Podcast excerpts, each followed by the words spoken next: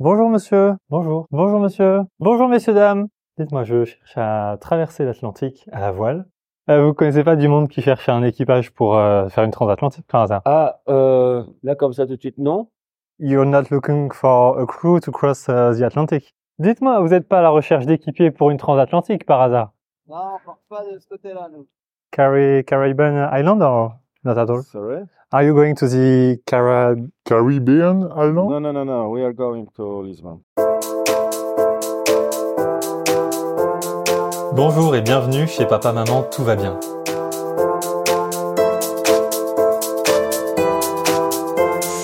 Il était bon le temps du bateau stop, le temps où l'on allait sur les pontons, on discutait avec les marins, on les aidait quand on s'ennuyait. Le temps de Ludovic Blair où l'on pouvait faire le tour du monde en stop sans payer pour monter dans un bateau, sans internet, sans plan, sans rien. Eh bien, laissez-moi vous dire que ce temps est un peu révolu, pas complètement fini heureusement, mais l'argent a pourri un peu les fonds de cale. Il est beau mon bateau, c'est 1000 euros pour monter et 10 euros pour la photo. Il existe maintenant des trous où Avar, Pingres et Pia se glissent pour doubler leur salaire en profitant de quelques autostoppeurs malheureux à la recherche d'une aventure pas trop risquée, un peu à la mode, pour tendre le pouce droit en l'air et le pouce gauche sur leur fil Instagram. Moi, je suis de ces autostoppeurs malheureux avec un mal de gorge qui s'installe, les cheveux dans tous les sens à cause du vent. Je suis sur ces pontons en espérant ressentir ce que ce bon vieux Ludovic ressentait il y a 20 ans. Voilà comment on s'occupe, nous les jeunes, en année sabbatique. À ça, on est beaucoup à vouloir prendre le large. J'en parlais déjà lors de l'épisode d'Akuna Matatrip, on pullule. Si vous êtes encore là, c'est peut-être que l'appel des Caraïbes est arrivé jusqu'à vos oreilles, mais que vous ne savez pas trop comment vous y prendre.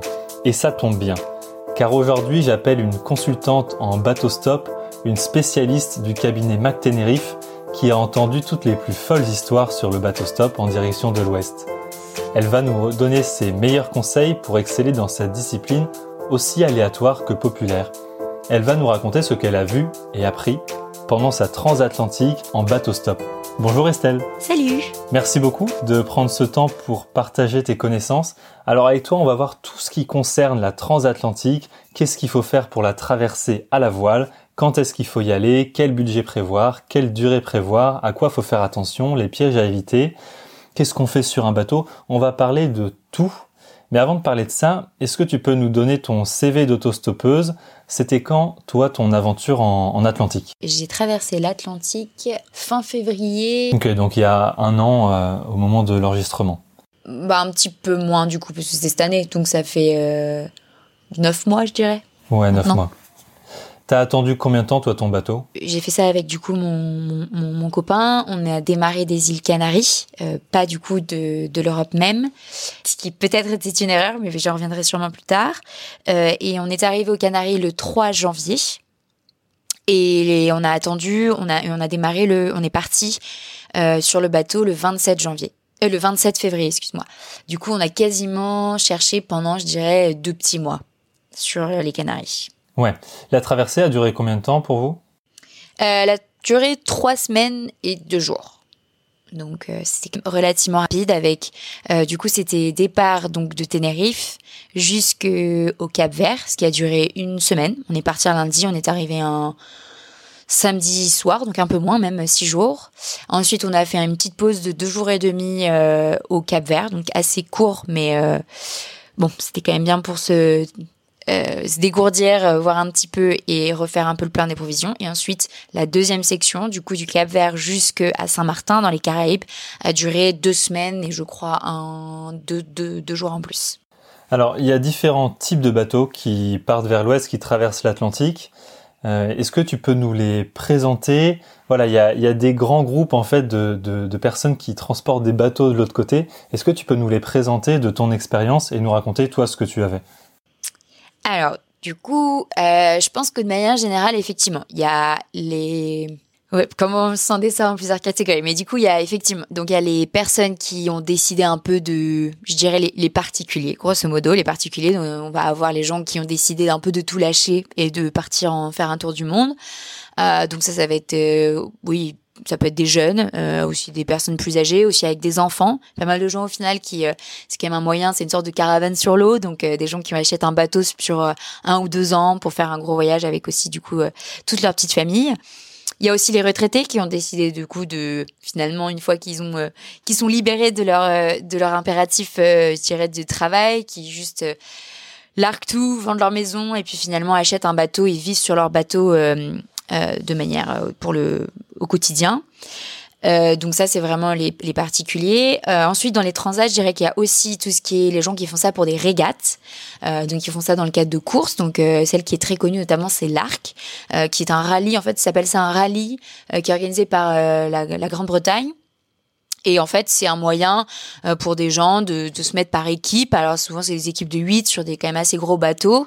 Et en fait, c'est une, une, sorte de course. Alors, c'est pas une course forcément euh, euh, professionnelle, bien sûr, euh, mais ça reste une course. Et ça a l'avantage aussi pour pas mal de gens de euh, faire la traversée en étant, je dirais, un peu encadré par l'organisme de l'Arc. Euh, et du coup, voilà, c'est il y a là j'en donne un, hein, c'est l'Arc, mais il y a plusieurs autres régates euh, qui partent de différentes îles, notamment des Canaries. Souvent, elles partent des Canaries et pas de d'Europe. De, euh, mais voilà, donc c'est aussi un type de traversée. Euh, mais je pourrais un petit peu détailler plus tard parce que on pensait aussi que justement venir aux Canaries pendant ce genre de régate c'était intéressant. Il s'avère que c'est pas si intéressant que ça au final.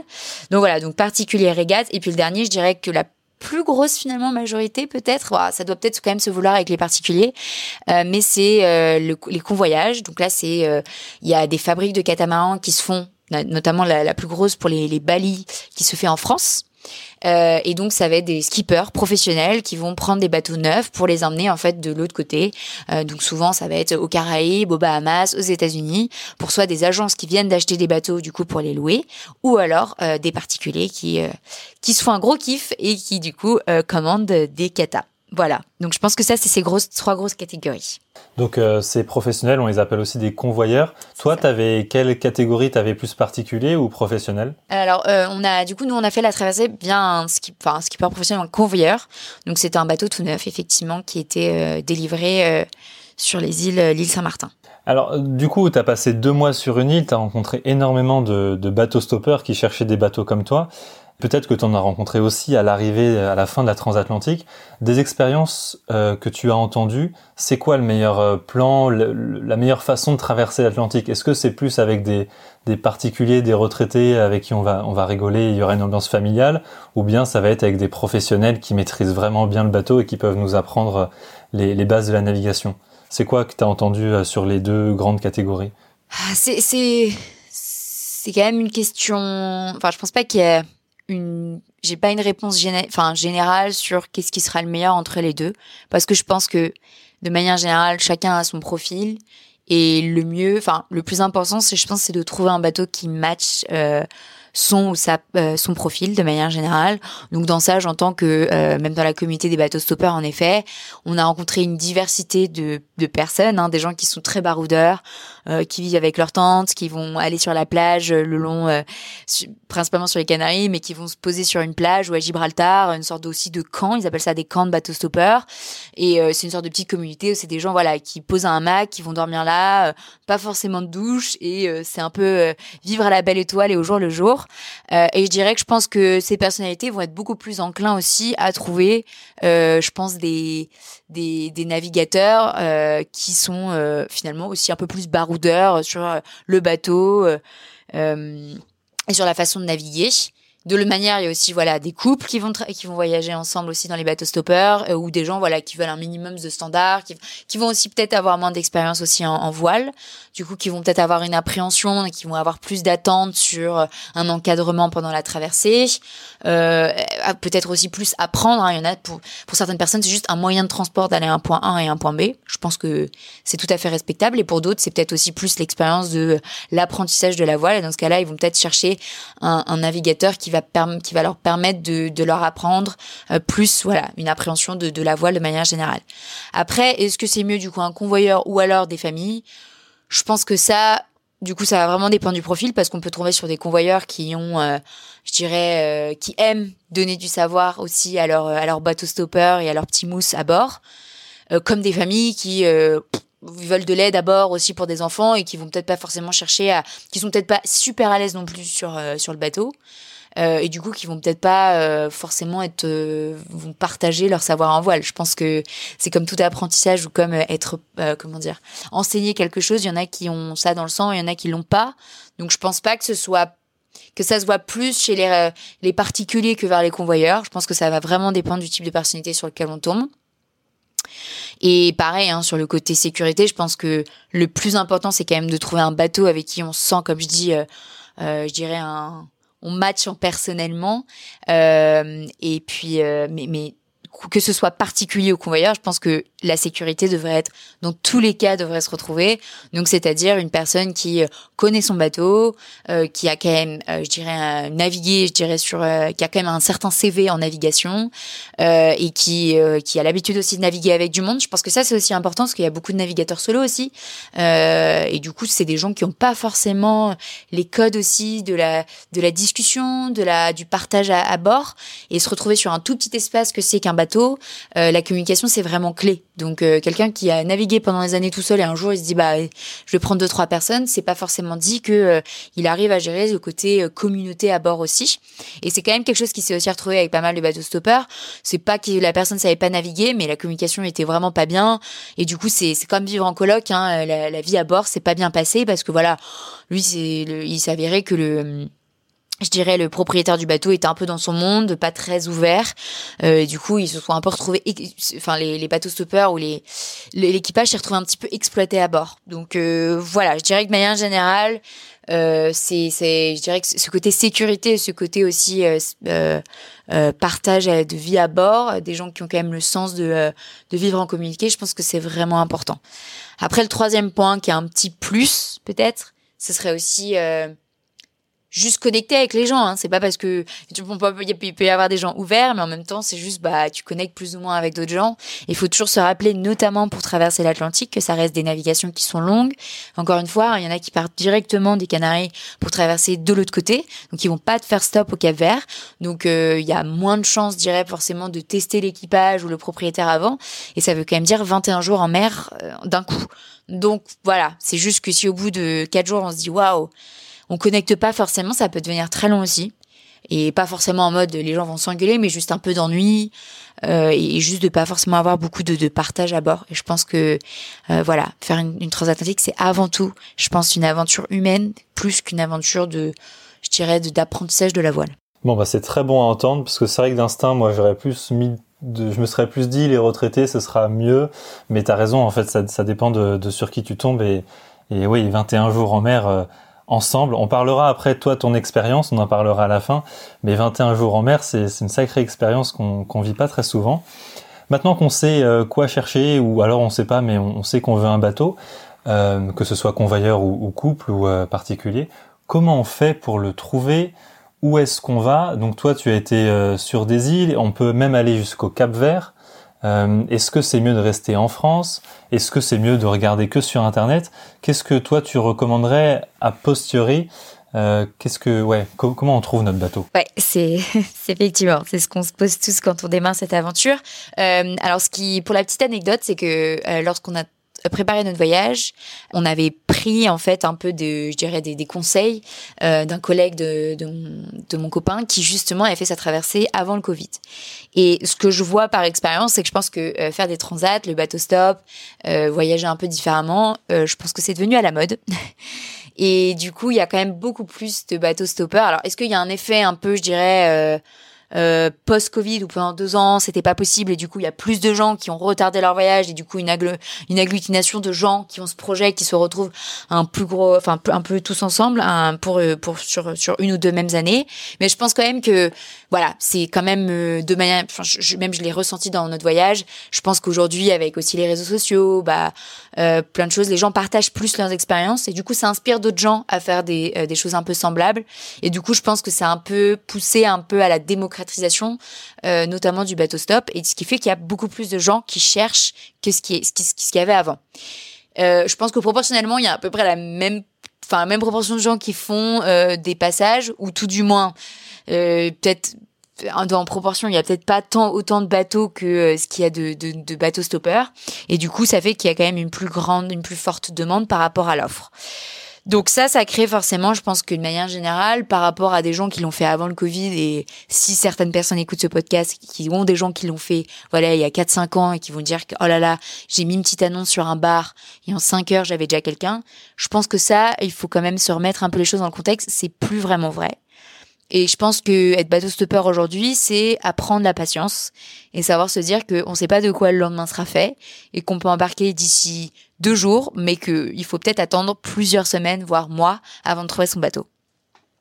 Donc après ça derrière, euh, quelle est la meilleure technique? Nous justement de notre euh, enseignement de ce qu'on a pu tirer de ça, on a fait quand même pas mal de réflexions là-dessus. Il y a plusieurs points. Il y a le premier point, la saison. Donc je pense que ça c'est toujours important de bien démarrer, que les transatlantiques ça se fait de novembre à alors les gens vont dire de janvier et ça j'ai vraiment envie du coup de de retirer ça. Je pense que ça débute en novembre ça c'est sûr parce que avant il y a les cyclones. Donc partir avant novembre c'est que c'est c'est pas bien.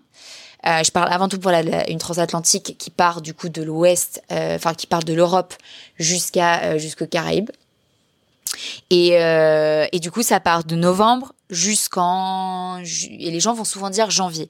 Mais ça c'est pas vrai parce que nous on a fait notre transat fin février et il faut savoir que les alizés en fait jusqu'à la période cyclonique, ils sont là.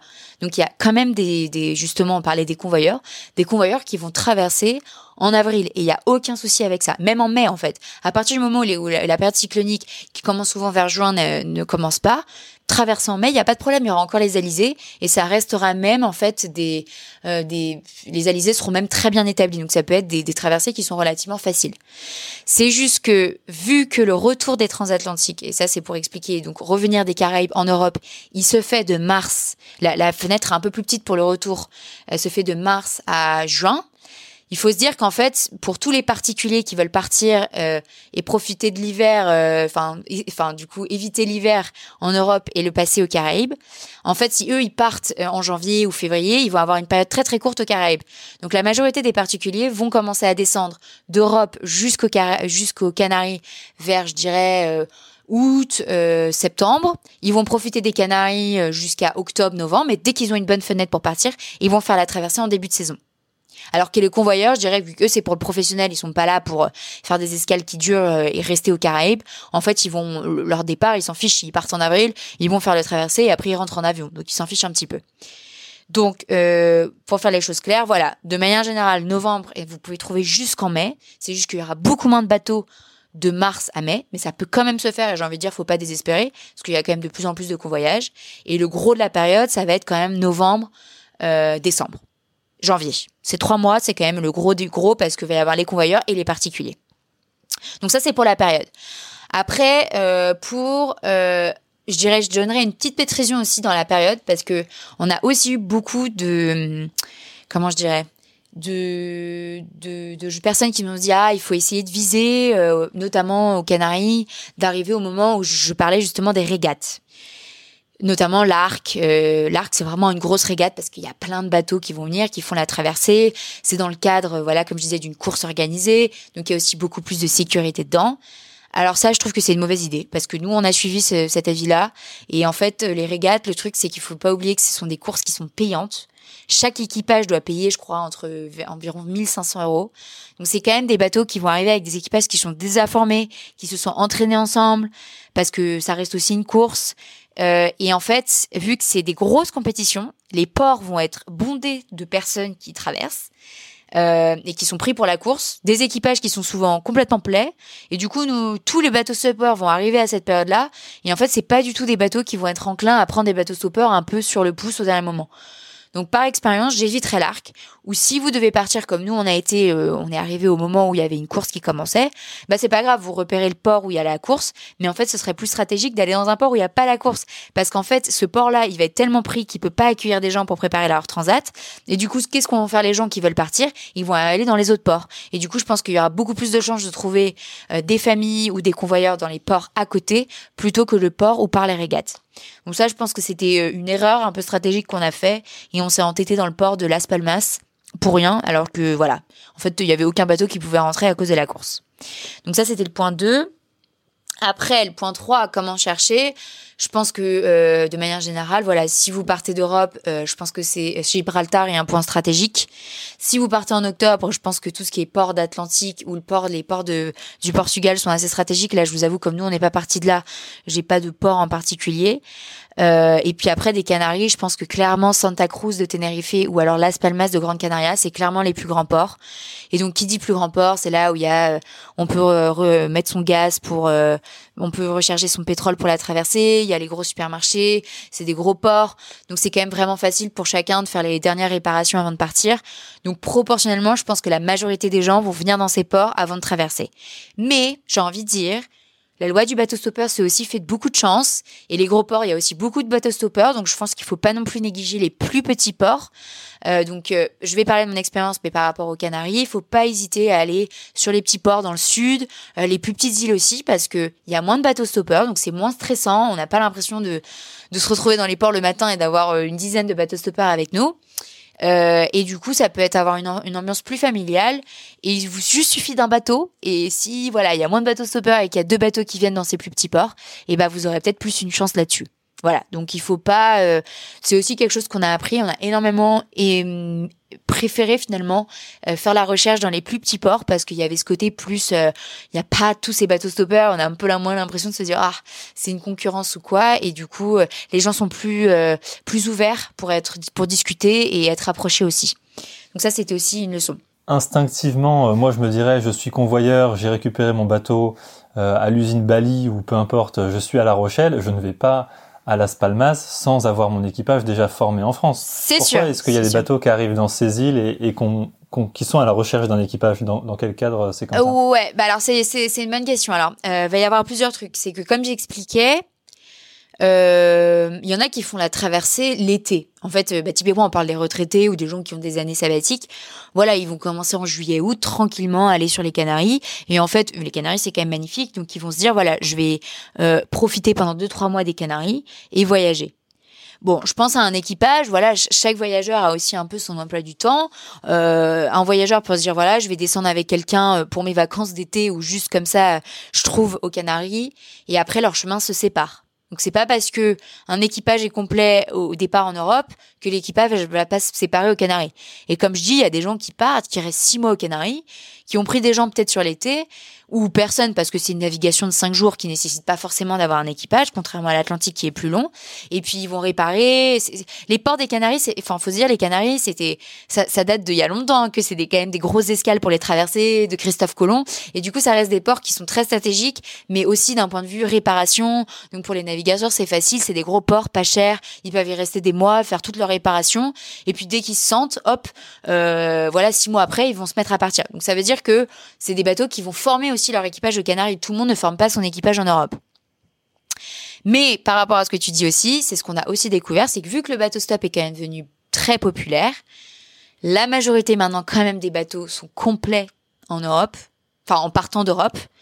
Et du coup, ils arrivent aux Canaries, ils sont complets. Donc c'est vrai que nous qui avions eu des retours d'expérience de gens qui ont trouvé aux Canaries, euh, je pense quand même que euh, c'est un peu plus stratégique de chercher d'Europe.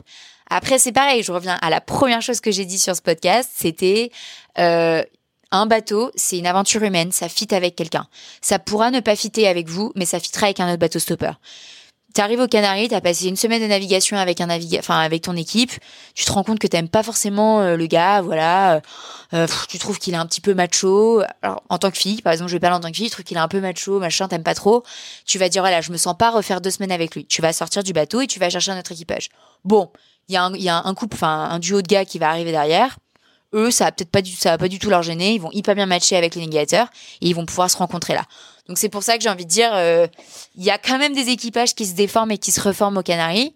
Euh, mais je pense quand même que du, euh, du fait de la popularité maintenant du bateau stop, je pense que la majorité des, bateaux vont être complets en arrivant aux Canaries et que les équipages vont principalement se former en Europe.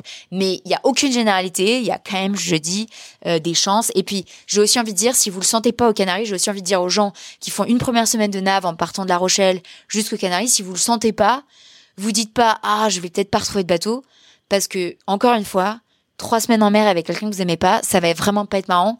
Et je pense qu'il faut avant tout que l'expérience, elle reste, euh, elle reste enrichissante. Il faut que ça reste un, un beau voyage, une belle aventure. Donc, euh, faut pas hésiter à se dire ok c'est pas lui c'est pas grave peut-être que je passerai deux semaines aux Canaries mais les Canaries c'est aussi super beau et je chercherai mon prochain euh, mon prochain équipage enfin mon prochain bateau donc euh, je sais pas si j'ai vraiment répondu à ta question Oui, as Mais complètement répondu. en modo, enfin en résumé mais en, en résumé je dirais quand même que voilà, il y a les équipages se forment plus en Europe, c'est sûr. C'est pour ça que je pense que c'est quand même assez stratégique d'attendre en Espagne, en France, euh, et notamment via des sites. J'ai pas encore énoncé ça, mais ça se fait quand même aux Canaries et c'est ce qui s'est passé pour nous. Donc voilà, faut pas désespérer. On pense aux personnes qui sont actuellement, donc là on est en novembre 2023, on pense à eux, j'ai vu plein de messages de personnes qui sont déjà à Las Palmas. Moi je vais partager cet épisode sur, euh, sur certains groupes, donc euh, peut-être qu'ils vont nous entendre. On pense à vous les amis, et euh, comme elle vient de le dire, euh, il y a des possibilités de bateaux qui, euh, qui arrivent complets et puis qui se retrouvent pas complets parce que la personne est remplacée par exemple. Donc gros soutien à vous qui êtes déjà tout là-bas à attendre votre bateau. C'est ça, exactement. Mais du coup, ce que je voulais dire, c'est que j'ai quand même oublié le point donc, quand je détaillais comment chercher le bateau, qui est le point fondamental et je pense aussi l'un des plus efficaces. Euh, c'est euh, les sites, hein, Facebook. euh, Enfin, je pense que maintenant même euh, tous les, euh, je dirais les, les propriétaires de bateaux, les, les navigateurs, ils, ont, ils utilisent hein, tous les tous ces types de de moyens. Donc, je pense que c'est très important. Alors là-dedans, il y a plusieurs types. Il y a l'application Navili. C'est une application qui permet aux, aux au navigateur de se de, de discuter. En fait, c'est comme une appli un peu pour ceux qui font du camping. Ça permet de donner une note sur, euh, d'avoir des conseils et de noter un peu les ports. Donc, ça permet parfois d'appréhender un peu l'arrivée des ports euh, pour les les gens qui ont des bateaux. Mais du coup, ça permet aussi de tchatcher entre les gens. Donc ça, c'est pas mal quand euh, potentiellement on cherche un bateau, de d'aller sur l'application et puis de regarder, euh, de pouvoir euh, parler avec des gens. C'est quand même pas mal utilisé, donc vous allez peut-être avoir beaucoup de. Il y a aussi beaucoup de bateaux stoppers dessus, donc très souvent vous allez avoir des gens qui n'ont pas de bateau, mais ça peut être euh, une une application intéressante à télécharger. L'autre chose, on avait téléchargé Marine Traffic, qui est en fait l'application qui permet de suivre les bateaux, parce qu'ils ont chaque bateau a une sorte de satellite, donc ils ont ils sont référenciés. Et en fait, c'est une sorte de je appellerais ça comme un- une sorte de Google Maps pour les navigateurs. Et du coup, si vous avez cette application, vous pouvez en fait voir les bateaux qui arrivent dans les ports. Donc, si vous vous cherchez à Gibraltar, vous pouvez voir, ok, bah demain matin, il semblerait qu'il y ait trois bateaux qui vont arriver. Donc, ça permet aussi d'être euh, un petit peu plus comment dire stratégique sur euh, parce que c'est vrai que ce qui est chiant quand on cherche pendant longtemps c'est aussi ce côté euh, rester à côté des ports. C'est pas forcément les endroits les plus les plus sympas aussi. Et je pense notamment à des gros ports comme Las Palmas c'est quand même un port assez industriel. Donc si vous voulez vous permettre de dire voilà aujourd'hui on va se faire une rando faut pas oublier que la recherche c'est quand même euh, du voyage et du kiff. Bah vous pouvez aussi un peu plus être stratégique sur votre recherche de bateau à regarder Marine Traffic et vous dire ah ce soir il y a peut-être un bateau qui va arriver. Donc du coup je peux profiter cette journée et j'attendrai juste ce soir d'aller euh, peut-être repérer ce bateau sans oublier que les bateaux qui arrivent, ils ont aussi passé une semaine en mer, donc faut peut-être pas non plus trop leur sauter dessus et les laisser respirer. Euh, mais, euh, mais voilà, c'est une application qui peut être utile. Et après, sur les trucs de recherche, donc c'est tous les sites Facebook. Alors, il y a Sa- Sailing Regatta. Après, euh, oui, euh, Cross Atlantic. Chaque année, il y a des groupes. Euh, donc ça, c'est sur Facebook. Après, euh, les trucs en ligne, il y a bah, Bourse aux équipiers, Vogue avec moi, euh, Crew Sailing, euh, Ocean Crew Link. Euh, Il y a Ocean Nomad qu'on a énormément aimé. Alors c'est un, un truc payant, mais c'est une licence. Enfin, je crois que c'est euh, 25 ou 50 euros l'année. Mais pour le coup, on a vraiment trouvé qu'il y avait une vraie euh, communauté sur Ocean Nomad. Euh, et en fait, c'est une navigatrice euh, hollandaise qui a notamment écrit un livre qui donne énormément de conseils aussi que je souhaite à tout le monde d'acheter, euh, justement sur les recettes, la vie à bord, sur plein de choses, qui donne plein de tips. Il est vraiment bien. Il s'appelle Ocean Nomad. Euh, et du coup, elle, à, à côté de ce livre, elle a créé cette communauté et je trouve que c'est vraiment euh, bienveillant. Euh, ils ont pas mal de tips et, donc on a vraiment bien aimé ce site. J'en ai cité quelques-uns, malheureusement j'en ai peut-être que j'ai oublié, mais ça fait déjà pas mal de sites. Donc je- j'encourage vraiment les gens à regarder les sites parce que mine de rien, je pense quand même que plus de la moitié des bateaux stoppeurs trouvent à travers des sites. Après, il y a aussi des risques quand même que je vais mentionner, c'est que le site c'est quand même en ligne. Donc on rencontre pas forcément la personne en vrai. Euh, Parfois ils vont vous envoyer des photos et puis vous arrivez dans le bateau, c'est le bordel, c'est sale à crever. Donc j'ai envie de dire, faut faire attention. Euh, mais mais ça reste quand même un moyen très efficace. Et puis euh, voilà, on vit pas forcément tous à côté de la mer, donc ça permet aussi de spotter des choses un peu en avance. Et puis euh, voilà, vous pouvez juste prévoir une petite rencontre avant, un petit week-end, vous parlez et puis si vous le sentez, euh, hop, vous embarquez euh, quelques semaines après. Voilà, donc je pense que j'espère avoir résumé quand même les principales tips qu'on a eu pour pour chercher un, bateau. Yes, et pour les bateaux stoppers de cette année et puis peut-être l'année d'après, pour avoir quelques chiffres, j'ai vu là sur la bourse aux équipiers, donc qui est un des sites où on peut trouver des, bateaux, euh, un, skipper a posté une annonce et deux jours après a mis fin à cette annonce en disant qu'il avait reçu 80 mails. Donc voilà, pour avoir une idée à peu près du nombre de personnes, on n'est pas non plus à 10 000 personnes, on n'est pas à 10 non plus. Donc on, tourne autour de la centaine, peut-être plusieurs centaines. Euh, de, de, de, personnes qui cherchent des bateaux Moi, je pense que tout le monde trouvera. Moi, je pense qu'il faut pas oublier, et je veux vraiment dire ça parce que ça a quand même été une période pas facile. Mais faut pas désespérer, faut quand même jamais oublier l'expérience d'aller à la rencontre des gens, parce que même si c'est pas des gens qui vont vous prendre, ils vont vous donner genre des petites astuces, ils peuvent vous faire naviguer à la journée sur des bateaux. Et c'est un autre point que je voulais vraiment mentionner un voileux sera toujours plus enclin à prendre un bateau stopper qui voit arriver sur un bateau. Donc même si c'est pas faire de la nave sur une semaine, si vous avez l'occasion aussi parfois de faire de la nave sur la journée, et je pense notamment comme nous aux Canaries, les Canaries c'est un super spot. Vous pouvez juste faire des naves entre les îles et du coup ça vous ça vous donnera aussi l'avantage d'être sur un bateau et d'arriver dans les ports.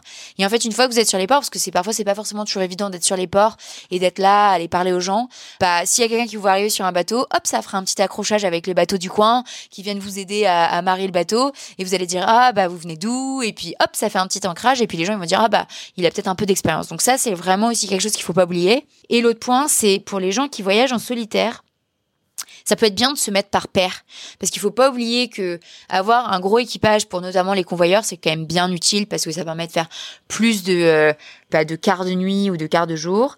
Et en fait, euh, il y a une cabine, c'est pas forcément évident de partager les cabines avec des gens qu'on connaît pas. Donc si vous êtes une fille solo ou un gars solo à voyager et que vous trouvez un pote, un autre bateau stopper, c'est bien parfois de s'allier parce que du coup, pour les gens euh, qui vont vous prendre à bord, ils savent que vous êtes deux amis et qu'ils vont pouvoir vous mettre dans la même cabine et pas devoir avoir une seule une seule personne par cabine. Donc je pense que ça c'est aussi important. Enfin, c'est un bon truc à, à, se, à se rappeler. Et puis je pense quand même que quand on doit attendre plusieurs semaines à galérer et un peu désespéré, bah, c'est bien d'avoir un buddy avec soi et, de s'entraider et de se dire que voilà, on n'est pas tout seul dans, cette recherche. Ouais, très bon conseil. Bon, on a trouvé notre bateau, on est prêt, on est content, euh, on part, donc peu importe du port, on arrive à partir et on s'entend bien. Et là, on arrive dans le golfe de Gascogne, par exemple, où en ce moment c'est la tempête, et on vomit pendant trois jours. Alors le mal de transport, ça existe sur le bateau. J'ai même l'impression que c'est ce qui fait le plus peur les, les couples de retraités ou, ou les couples qui partent et qui cherchent des équipiers. Ils ont peur que leurs équipiers aient le mal de mer. Euh, Est-ce que ça passe? Est-ce que tu as entendu des histoires de mal de mer qui ne passent pas ou des histoires de que tous les, mal, les maux de mer euh, vont très bien? Euh, Tu peux nous parler de, de cet aspect qui est très important sur un bateau?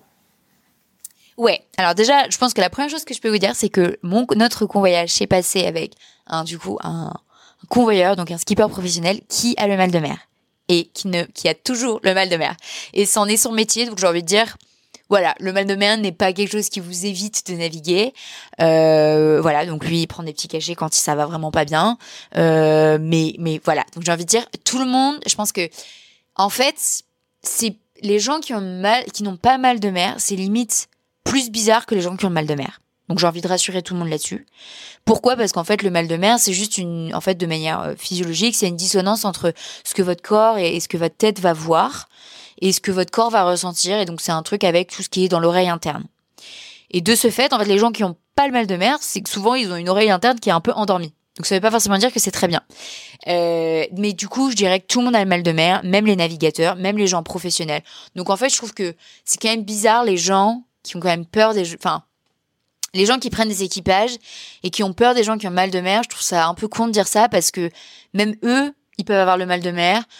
La fatigue, la faim, le la peur aussi, hein, quand il y a des mers qui sont un peu compliquées, même en étant navigateur pro, euh, on a le bateau en charge, ça peut donner le mal de mer. Donc je trouve ça un peu con les annonces et, et moi ça m'a énormément pris la tête, donc je pense que c'est une très bonne question.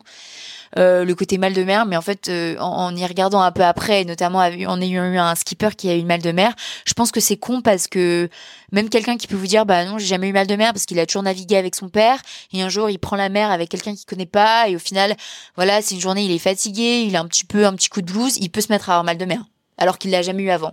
Donc je pense que ça, faut vraiment le relativiser. Euh, après, c'est sûr qu'il y a beaucoup de bateaux stoppers qui prennent la mer, qui n'ont pas beaucoup d'expérience. Donc j'ai quand même envie de dire, c'est bien d'un petit peu avoir euh, euh, je pense que les gens, enfin effectivement, les gens qui vont vous prendre à bord, qui vont chercher des équipages, ils vont avoir peur de deux choses. Euh, voilà, du mal de mer et puis aussi de la vie en communauté à bord. Hein. Comme je dis, c'est une caravane sur le haut, c'est de la proximité beaucoup avec les gens. Et je pense qu'il faut l'avoir vécu pour le comprendre avant. Et du coup, j'encouragerais toujours les gens à faire une semaine avec les Glénans, avec l'UCPA, avec des potes, avec du bateau stop sur un week-end. Nous, on avait pris euh, deux week-ends un peu de formation. Ça, ça, ça vous donne quand même vraiment une notion de la vie à bord qui est aussi importante que le mal de mer. Et ça vous permet aussi d'appréhender le mal de mer. Et moi, les stages que j'ai fait avant, j'ai fait que dégueuler. On a fait ça dans la mer de la Manche. C'était vraiment pas des naves très, très faciles. Mais du coup, quand j'ai pris euh, la mer alors qu'il faisait chaud, il y avait du soleil, alors que j'avais que navigué quand il faisait froid et que qu'il y avait des grosses mers. Euh, c'était quand même vraiment le rêve et je me suis rendu compte que voilà la nave ça peut vraiment être beaucoup plus tranquille. Mais quand même je pense que ça va énormément rassurer euh, les gens qui vont me prendre à bord. Si vous dites voilà j'ai fait quelques stages vous ça vous a, ça vous aide aussi à apprendre le vocabulaire ça vous a appris à faire des nœuds. Je fais un petit aparté quand vous faites chier que vous cherchez des bateaux prenez un bout de corde et faites des nœuds. Parce que c'est le truc que l'équipage va servir. C'est vous allez être là pour amarrer quand vous allez arriver dans le port. Donc il y a un truc que vous devez savoir faire, c'est faire des nœuds. Donc c'est un truc facile. Vous êtes vous êtes aux toilettes, vous prenez un petit bout un petit bout de de boots et vous faites des nœuds. Et je pense que ça ça paraît un truc bête, mais c'est un super truc à savoir. Et quand vous ferez juste des naves d'une journée aussi, si vous savez que vous pouvez bien euh, faire votre nœud de 8, euh, votre nœud, euh, vos différents nœuds, bah c'est quand même un truc cool et vraiment bien à savoir. Mais pour revenir au bal de mer, donc j'ai envie de dire, euh, je pense qu'il faut justement pas trop stresser là-dessus parce que trop se stresser, bah c'est un peu le truc vicieux où oh merde, je, suis malade. Euh, et alors qu'en fait voilà, il y a tout, beaucoup de gens et ça passe au bout de trois jours. Pour parler des chiffres, j'ai pas le chiffre en tête, mais euh, je pense qu'il y a au moins 90% des gens qui ont pas l'habitude de naviguer, qui n'ont plus le mal de mer au bout de trois jours. Donc je pense que la majorité des gens qui vont faire ça vont pas le mettre. Après, Effectivement, il y a des gens et qui ça passe jamais. Et c'est pour ça qu'on revient aussi au truc de faire des petites semaines de nav avec l'UCPA, par exemple, c'est quand même bien. Parce que voilà, il y a des gens qui sont plus sensibles à ça. Et je pense que ces gens-là, c'est des gens qui vont être, par exemple, très sensibles au mal du transport. Euh, donc voilà, il y a des gens qui sont jamais malades en... Alors, j'ai pas envie de dire des généralités, mais ceux qui sont jamais mal de mer en transport, en bus ou quoi, c'est quand même des gens que je pense qui sont moins sujets à ça. Mais voilà, les gens qui sont très sensibles au transport, je les encouragerais quand même à prendre une semaine et peut-être à essayer de se tester. Et donc moi, j'ai, quand même, on a eu une fois l'histoire d'un convoyeur euh, qui euh, a droppé une fille euh, après une semaine en nave parce qu'elle était malade, elle, elle, elle, elle, se nourrissait plus, elle buvait à peine et tout. Enfin, c'était vraiment dangereux pour la personne. Donc, il a préféré la, la débarquer en Europe. Mais encore une fois, moi je trouve que ça veut aussi dire des choses sur la personne, enfin le propriétaire, le convoyeur en lui-même, parce que je pense que ton rôle c'est aussi de mettre la personne en confiance, de l'aider, euh, et je pense qu'il y a vraiment une grosse part de peur et d'appréhension. Et quand tu te mets à être malade, tu peux aussi t'enfermer dans ton monde. Et je pense que quelqu'un qui a l'habitude d'avoir de l'équipage à bord, il va savoir aussi mettre la personne euh, relativement en confiance pour que euh, le mal de mer passe, quoi. Donc voilà, je pense que ça fait partie de la vie à bord, la vie, ça fait partie de la vie d'un voileux. Et ça fait partie de l'apprentissage d'un mousse d'être malade. Mais je pense qu'il faut pas trop se stresser par ça. Mais encore une fois, c'est pour ça que c'est important d'avoir de, de, la pratique avant. Troisième point, moi qui m'a beaucoup rassuré, c'est aussi les médicaments. Il y a quand même plein de médicaments qui existent aujourd'hui. Euh, vous avez, euh, alors, le Mercalm, ça marche très bien. Ils sont plus forts en Espagne. Euh, pour les gens qui vont chercher Gibraltar, vous pouvez juste vous acheter des boîtes en, euh, en, Espagne. Ils sont un peu plus forts, mais du coup ils shootent plus aussi. Ça vous fait dormir. Mais voilà, euh, de manière générale, enfin quand vous êtes mousse, c'est pas grave de de prendre des cachets sur trois jours. Les trois premiers jours, le temps que votre organisme se mette à être habitué, puis après vous les arrêtez progressivement. Et puis si une fois vous êtes vraiment pas bien, hop, vous prenez un mercal, mais de manière générale, ça empêche de dégueuler, donc ça vous empêche d'être vraiment dans un état d'être vraiment trop mal. Donc je pense que je, en étant débutant, je partirais toujours avec une petite boîte de Mercalm dans la poche. Celui que j'ai aussi utilisé, qui est très bien passé, c'est le Scopaderm. C'est euh, malheureusement pas, c'est plus cher, c'est pas remboursé contrairement euh, par rapport aux autres médicaments. Et en fait, le Mercalm, c'est un petit patch que vous pouvez mettre derrière l'oreille euh, et qui a l'avantage d'avoir moins l'effet endormi que les autres médicaments. Et puis vu que c'est un patch qui dure 48 heures, vous mettez votre patch pendant les trois premiers jours, vous l'oubliez euh, et puis, euh, hop, ça, ça, atténue quand même beaucoup les, les mal de mer. Moi, j'ai toujours utilisé ça euh, dès qu'on repartait sur les grosses naves, les trois premiers jours, pour me mettre un peu en confiance, je le mettais. Encore une fois, chaque médicament aussi, j'ai envie de dire, a, ses effets secondaires. Donc il faut pas hésiter à les tester. Et en fait, moi justement, je les ai testés euh, bah, avec mon copain pendant qu'on faisait des navigations. On a testé les différents médicaments qu'on avait et puis on voit, euh, il y en a qu'on gère plus ou moins bien. Il y en a, y a, en fonction des organismes et ça permet de trouver celui qui match le mieux. Mais une fois qu'on a trouvé son, son petit mer calme, son petit tour de pouce qui marche, bah j'ai envie de dire, il y a quand même euh, très peu de chances pour que euh, vous soyez malade pendant toute la transat quoi. Estelle, tu ne dispenses que des conseils super avisés, tu es vraiment la meilleure personne. On dirait que tu as fait ça toute ta vie. Euh, J'ajoute aussi un petit conseil que j'avais entendu d'une skipper. elle, elle disait que les trois premiers jours, elle prépare que des repas, enfin elle, elle fait des courses que pour des repas faciles à préparer parce qu'elle disait même nous on n'est pas très bien au début, surtout le golfe de Gascogne et donc des petites soupes et tout pendant trois jours, au moins ça prend pas de temps à, à préparer. Donc je trouvais ça très intelligent. Et aussi j'ajoute que pour les médicaments, il y a des bracelets d'acupuncture qui apparemment appuient sur un point euh, précis dans le bras. Et euh, apparemment, ça marche. Donc, j'ai pas, j'ai pas testé, mais euh, voilà, à tester. Ouais, j'en ai entendu parler, mais je pense que ça, ça dépend vraiment de la sensibilité de tes organismes aussi. Donc, j'ai un peu envie de faire attention. Un petit point aussi intéressant de savoir, par exemple, typiquement les filles, les règles et tout ça, ça, ça va jouer. Et c'est pas que une histoire de. Il y a un peu le côté hormonal et tout ça. Donc, j'ai envie de dire, faut, faut, faut juste tester parce que c'est vrai que si vous découvrez le jour J, vous prenez la mer pour trois semaines et que vous êtes vraiment pas bien et que vous n'avez pas la, le bon, la bonne trousse à outils, parfois c'est juste un peu chiant, quoi. Mmh. Si on part de France, on va avoir une petite semaine euh, avant d'aller, par exemple, à Cache ensuite une petite semaine, et ensuite euh, oui. encore une semaine avant de se lancer dans trois semaines entières. Tout à fait. Je voulais juste rajouter un truc qui est quand même important aussi, on m'avait pas trop dit au début aussi. La façon de manger, parce que tu as parlé de la soupe et tout ça. Alors effectivement, les soupes, les trucs un peu euh, qui vous... Parce que si vous êtes vraiment pas bien, il y a, plusieurs choses aussi à savoir qui sont quand même bien.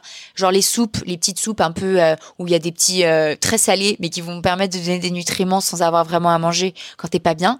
Et aussi, il faut bien euh, pas oublier de manger un petit peu toute la journée plutôt que faire des gros repas parce que du coup, c'est plus dur à digérer. Et quand vous êtes pas très bien, bah, c'est vraiment, ça peut vraiment vous rendre encore plus malade. Donc, manger, genre, pas des gros repas et juste un petit peu tout au long de la journée, je crois que ça, ça aide aussi pas mal. On a trouvé notre bateau, on est prêt, on est content, on part, on vomit du coup pendant trois jours, on se rétablit. Et après, qu'est-ce qu'on fait à bord du bateau? À quoi on sert si jamais on n'a pas d'expérience ou peu d'expérience euh, dans les bateaux? Alors, bah, du coup, c'est pour ça que je dirais la pourquoi est-ce que les, les, navigateurs, les familles, les retraités, les convoyeurs, et notamment les convoyeurs qui sont souvent seuls, veulent avoir des équipages C'est parce que bah, sur les grosses naves, euh, bah, déjà sur l'Atlantique, c'est pas une navigation très compliquée. C'est une navigation, normalement, il y a des vents dans le dos, il y a la vague dans le dos alors, on dit euh, tu mets tes voiles euh, au départ et puis tu as pu aller bouger jusqu'à la fin. Je pense que ça c'est un tout petit peu optimistique quand même, mais dans l'ensemble c'est voilà, il y a le côté donc il y a, le premier côté, c'est pour ça que je dis que pour moi la transatlantique c'est avant tout une aventure humaine. Il y a des gens, ils veulent aussi avoir des gens à bord pour ce côté euh, occupation, rencontre de personnes. Je pense que ça c'est quand même important de le mentionner. Deuxième point, il y a le côté sur un bateau, il faut quand même toujours avoir des gens qui sont éveillés pour bah, vérifier voilà que le vent ne tourne pas, les conditions climatiques, vous pouvez avoir ce qu'on appelle des grains.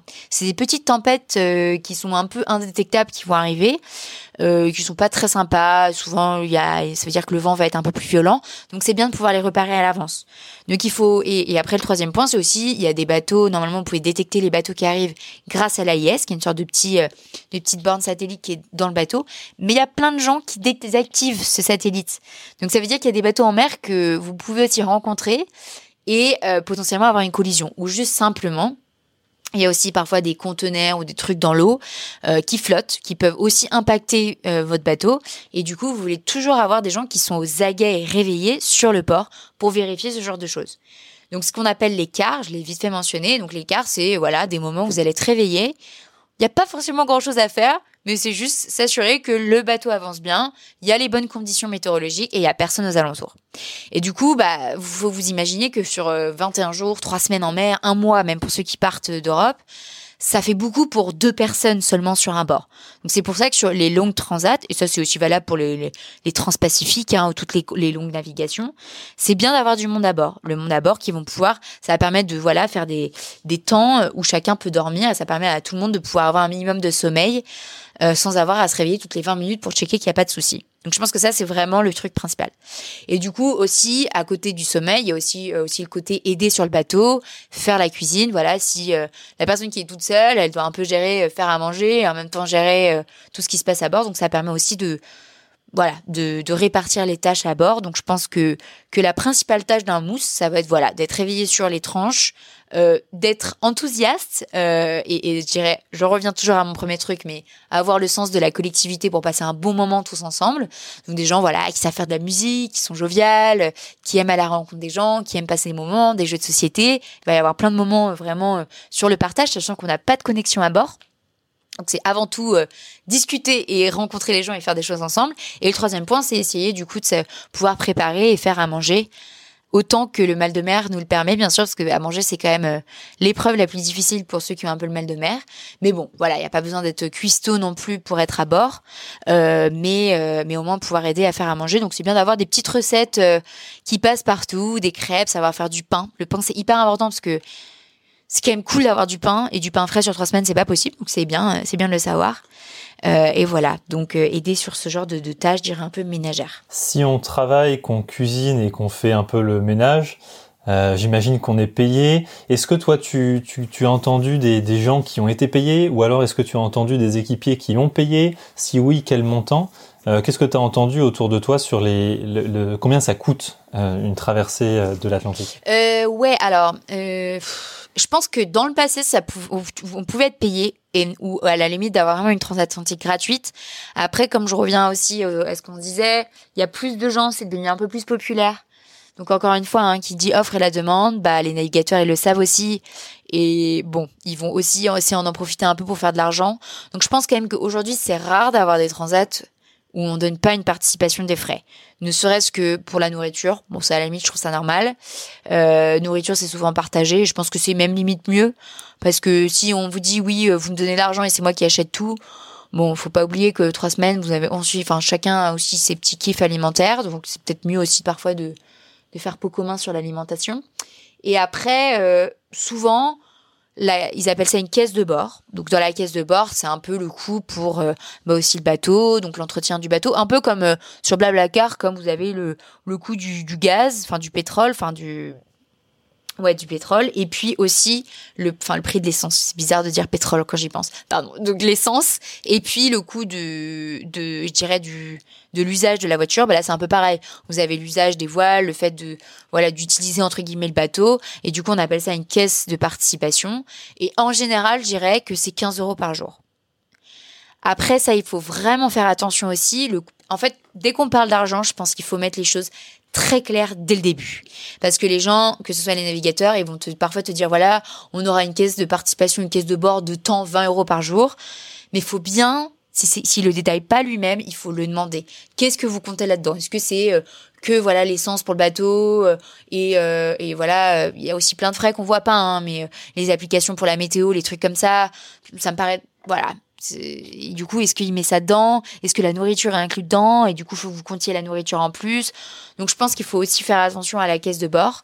Et deuxième point, parce que ça, on a quand même entendu pas mal de problèmes aussi avec les histoires d'argent, c'est mieux de payer la moitié de la caisse de bord au début et puis la moitié à la fin.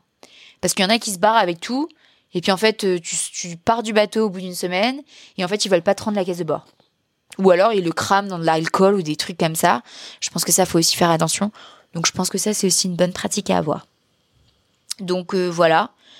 Donc je dirais, si vous avez de l'expérience, je pense que vous pouvez essayer de vous faire payer, mais sans expérience, je pense que c'est de plus en plus compliqué. Après, ça ne veut pas dire que c'est pas impossible. Il y a toujours euh, une bonne étoile qui peut toujours arriver, mais je pense que de manière générale, ce sera grosso modo 15 euros par euh, par personne par jour. En sachant qu'il doit y avoir aussi une différence si on part avec des indépendants ou des professionnels, parce que les professionnels se font absolument tout payer.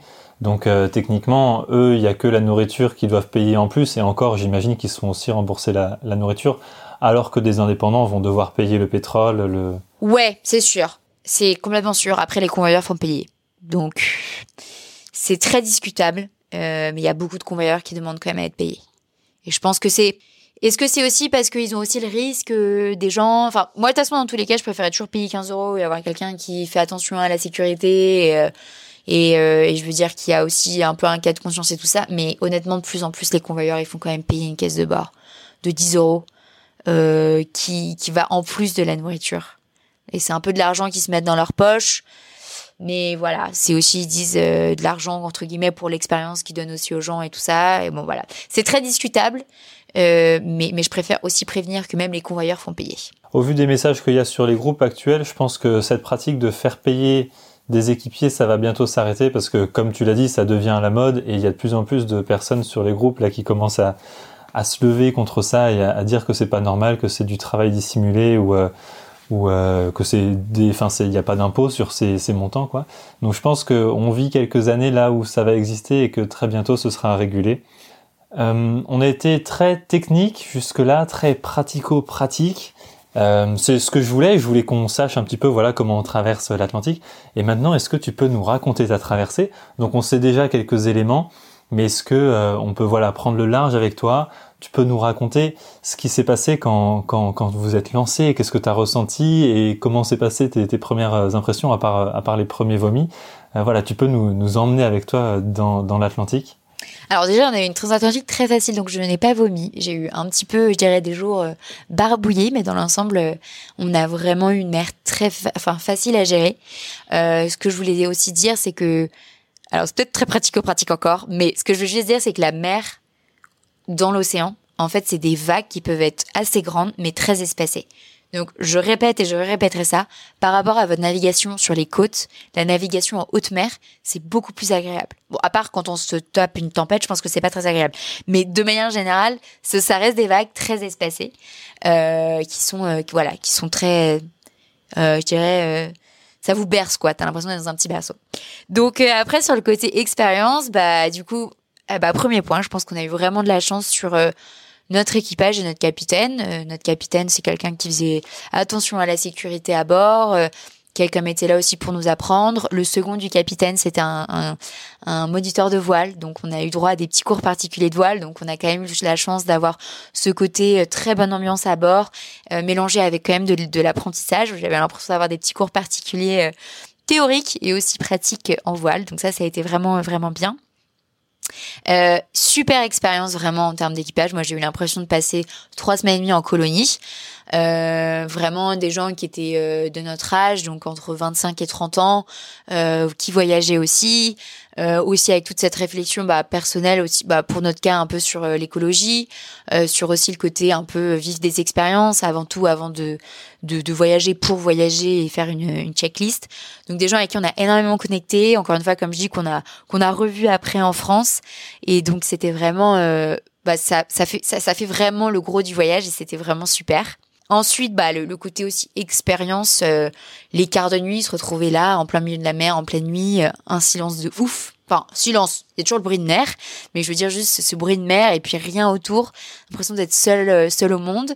J'appréhendais aussi ça, de me retrouver que entouré d'eau, comme ça, pendant tant de jours c'est quand même pas enfin c'est pas naturel pour l'humain tu sens que quand même les, premiers moments t'es un peu en mode euh, survival mode un peu dans le sens où tu te dis waouh en fait j'ai mon bateau et sans le bateau j'ai pas grand chose mais euh, mais au final la mer ça apaise de ouf. Et puis en fait la mer elle est jamais pareille. Genre c'est que ce soit la nuit le matin il y a les levées de soleil avec des couleurs complètement différentes.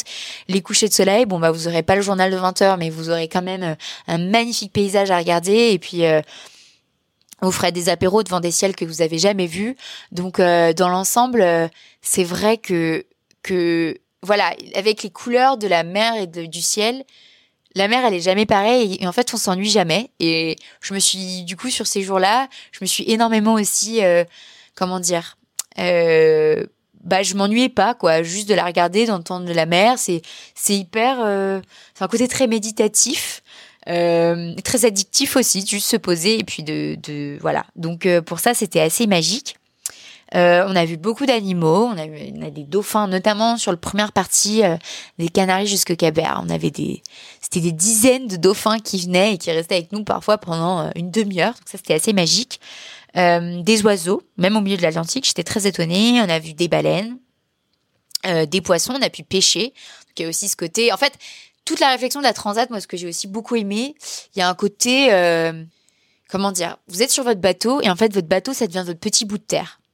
et le petit bout de terre que vous préservez aussi. Donc euh, voilà, faut pas consommer trop d'eau. C'est comme une terre en mini sur l'eau. Faut pas consommer trop d'eau. Faut pas. Euh, vous avez un certain type d'alimentation. Vous êtes avec cette petite communauté que vous êtes sur le bateau et puis il y a toute cette, cette réflexion sur euh, vivre avec moins. Mais ça veut pas dire vivre moins bien parce que c'était vraiment magique.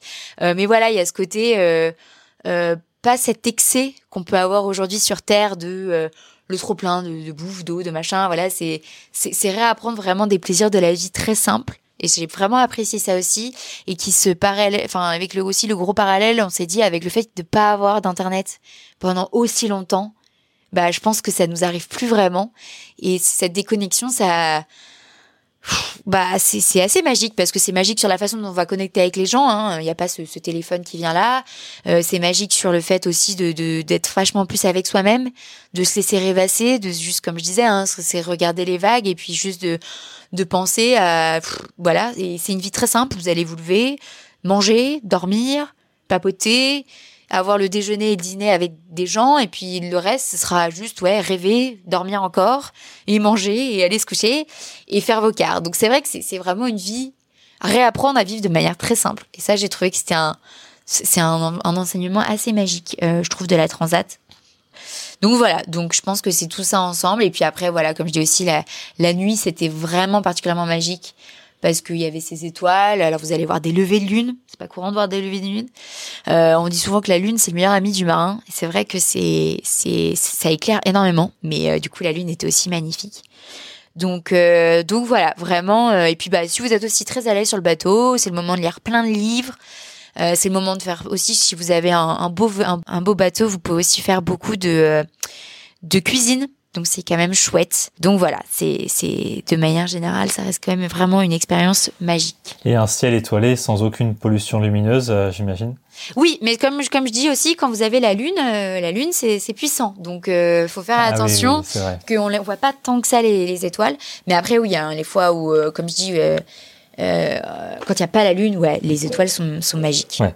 Donc sur euh, un mois de traversée, il y a au moins une petite semaine où normalement la lune est, pas trop trop présente. C'est ça, exactement. Bon, en tout cas, c'est magnifique, ça donne super envie. Euh, il y a du vent dans les mollets qui ont écrit un article sur cette navigation de nuit dont je parlerai en conclusion. Moi, ça m'a donné envie. Je, je, je, vais partir chercher mon bateau sans aucun souci. Ça a l'air d'être complètement magique et une expérience vraiment unique. Euh, je te pose la question parce que c'est traditionnel, mais j'ai déjà la réponse. Est-ce que sur l'Atlantique, papa, maman, tout va bien? Papa, maman, tout va bien. Merci beaucoup Estelle. Merci à toi.